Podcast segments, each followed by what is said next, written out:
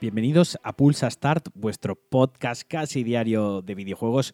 Soy Alejandro Marquino y hoy vamos a hablar del State of Play, el evento dedicado de PlayStation que ha tenido lugar esta tarde, o bueno, que tuvo lugar ayer por la tarde y cuando vosotros escucháis esto. Y como os digo, es un evento exclusivo de PlayStation donde pues anuncia juegos, enseña algo de gameplay, da fechas, bueno, este tipo de eventos digitales, este tipo de streamings que en los últimos dos años vienen siendo tan habituales. Pero entre lo más importante, pues ya se ha confirmado el que se filtró, como os comentaba la semana pasada, el Resident Evil 3 Remake. También se ha dado la fecha de lanzamiento de Dreams, del cual tengo una sorpresa preparada o Espero poder daros una sorpresa en los próximos meses.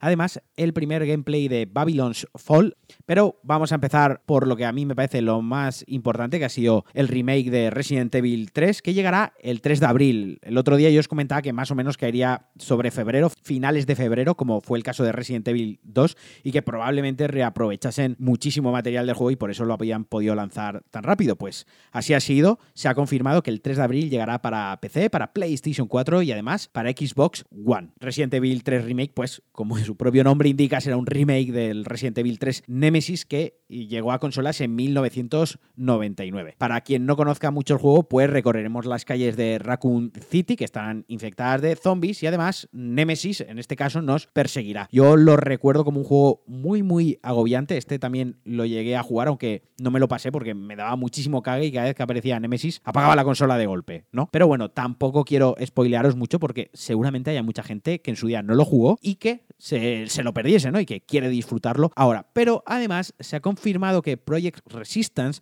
este multijugador asimétrico 4 contra 1 que también se anunció, que también usaba el mismo motor gráfico y que parecía también reutilizar assets y presets de Resident Evil 2, pues será parte de este Resident Evil 3 remake. Será el multijugador que vendrá junto al juego. No será un juego independiente, no será un standalone, no será la próxima entrega de Resident Evil, será el modo multijugador de Resident Evil 3. Además, también se ha anunciado una edición coleccionista con una figura de Jill Valentine y que creo que ronda los 180 dólares americanos. Me imagino que harán la conversión de 180 euros o incluso 200 euros y bueno, pues trae el juego, la figura, trae la, la banda sonora digital, trae un libro de artbook, luego tiene una caja pues así especial, un mapa, bueno, las típicas tonterías para justificar 180 pavazos por la edición especial. Yo todavía tengo ahí en el tintero Resident Evil 2 Remake, no porque no me guste, no porque no tenga ganas de jugarlo, sino porque las dos veces que lo he empezado me ha dado mucho miedo y lo he tenido que quitar.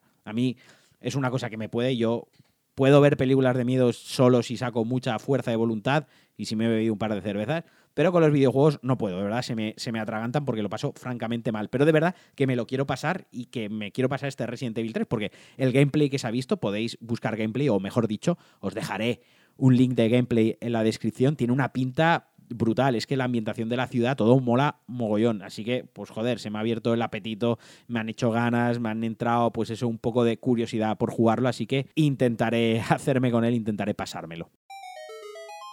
Y luego la gran sorpresa, o al menos la gran sorpresa para mí, ha sido el juego de Platinum Games que está preparando junto a Square Enix. Platinum, ya lo he dicho muchas veces, es uno de mis tres estudios favoritos. Casi todo lo que hacen lo disfruto muchísimo y me declaro fan incondicional de ellos. O sea, para mí tienen todo el crédito y tienen toda la confianza. Yo no esperaba que hoy enseñasen, porque además se ha enseñado con gameplay lo que estaban preparando. Yo imaginaba que lo veríamos en 2020, pero así ha sido. Babylon's Fall, la caída de Babilonia, será un juego hack and slack de acción pura y dura, con todo el, digamos, toda la esencia, todo el alma que sabe poner Platinum en los juegos. ¿Y esto qué significa? ¿Cuál, ¿Cuál es su esencia? Pues combos loquísimos, combos terrestres combinados con combos aéreos muy visuales en pantalla, luces, efectos, muchos enemigos atacándonos a la vez, esquivando. O sea, yo lo que espero o lo que sé que va a tener va a ser un sistema de combate súper profundo y súper disfrutable y que básicamente será el pilar de su jugabilidad tendremos más detalles de este juego que saldrá para PC y para PlayStation 4 durante el verano de 2020. O eso han dicho. De momento nos han anunciado fecha, nos han dado más datos y pues nos han dejado un gameplay que también os lo dejaré en la descripción para que lo veáis y lo disfrutéis. Es un juego que no os lo he dicho, ambientado en la fantasía medieval, esta vez nada de ciencia ficción, nada de una franquicia de animación de los 90, se van a por una IP totalmente nueva en un mundo que todavía no hemos visto. Y la decepción para mí, o lo que me he quedado con cara un poco de tonto, ha sido que Ghost of Tsushima, como os decía, este juego de acción de Sucker Punch exclusivo de PlayStation 4 que nos llevará al Japón feudal con combates samuráis que al parecer van a ser muy, muy realistas y muy exigentes, ha, mostrado un teaser, o ni siquiera es un teaser, del tráiler que veremos en los The Games Awards.